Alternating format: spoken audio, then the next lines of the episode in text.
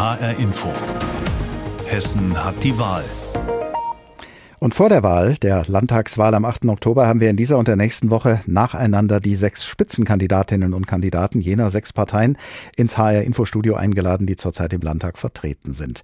Seit 2018, seit der vorigen Landtagswahl, gehört dazu auch die AfD und deren Spitzenkandidat Robert Lambrou war heute Morgen hier bei uns zu Gast. Ein Schwerpunkt des AfD-Wahlprogramms ist die Migration. Die, Herr Lambrou, wollen Sie begrenzen und geraten damit in einen Gegensatz zu dem, was mehrere Wirtschaftsverbände in Deutschland sagen. Die sagen nämlich, Deutschland hat zu wenige Fachkräfte und ohne Einwanderung lässt sich dieser Bedarf nicht decken. Sie und Ihre Partei dagegen wollen Fachkräfte aus Drittländern, Zitat, nur im äußersten Notfall anwerben. Was ist denn der äußerste Notfall? Naja, schauen Sie, wenn die Masseneinwanderung, die wir seit 2015 erleben, das Problem des Fachkräftemangels beheben könnte, dann hätten wir jetzt schon längst keinen Fachkräftemangel mehr.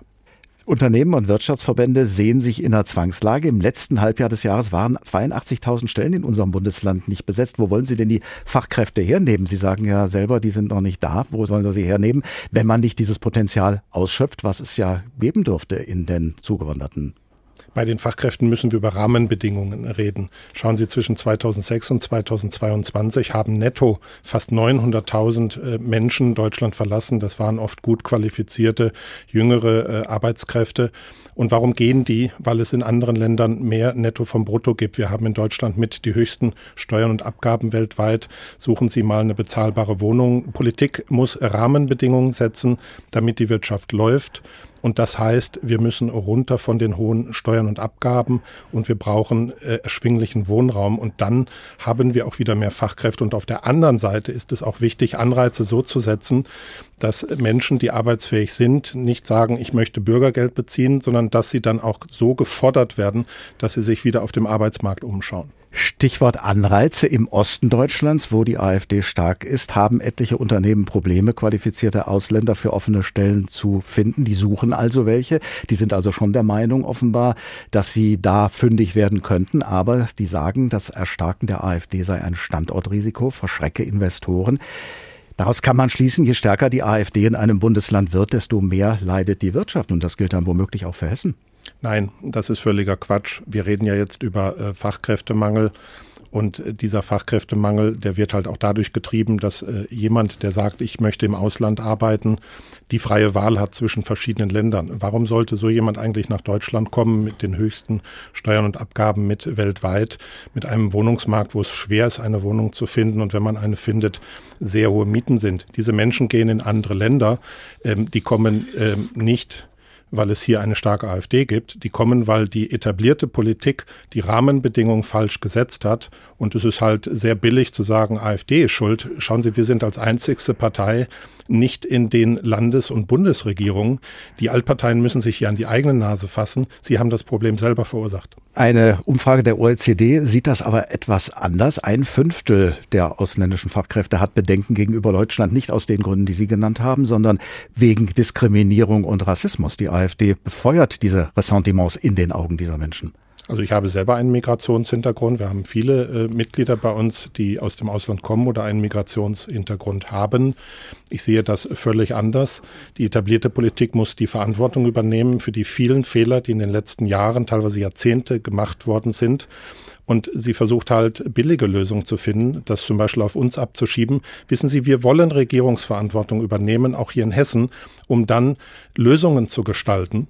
Ähm, wir müssen dann auch den Karren aus dem Dreck ziehen, denn die anderen Parteien in den Dreck gefahren haben. Interessant ist ja in Ihrem Wahlprogramm, dass Sie sagen, Sie sind dafür, Migrantenkenntnisse und Qualifikationen zu vermitteln, die Sie dann bei der Rückkehr in Ihre Heimatländer anwenden können.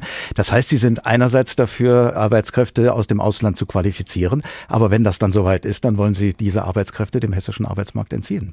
Wir sollten unbedingt trennen zwischen äh, legaler Einwanderung, da reden wir über qualifizierte Fachkräfte, wo wir uns sehr schwer tun, die zu gewinnen. Die Gründe habe ich eben genannt. Und ähm, Einwanderung in die Sozialsysteme. Und das Problem ist, dass wir viele Menschen kommen, die sich dieses Land aussuchen, anstatt eine Einwanderungspolitik zu betreiben, wie es alle anderen Länder der Welt machen, nämlich dass sich das Land die Personen aussucht mit den Arbeitsqualifikationen, die hier gerade Mangelware sind.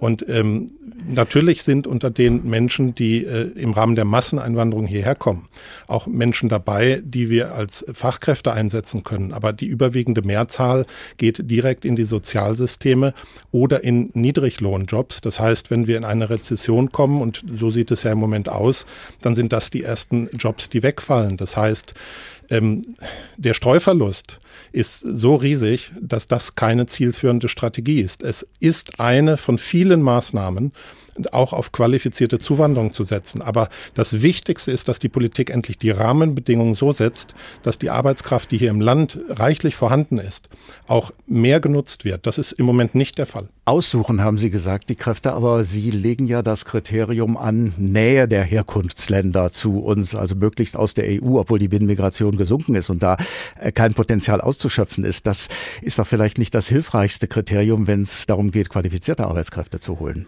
Wissen Sie, die Realität ist, wenn Sie vertraulich mit Vertretern von Wirtschaftsverbänden sprechen, äh, dass die zugeben, dass es ganz, ganz schwierig ist, qualifizierte ähm, Arbeitskräfte aus dem Ausland zu gewinnen.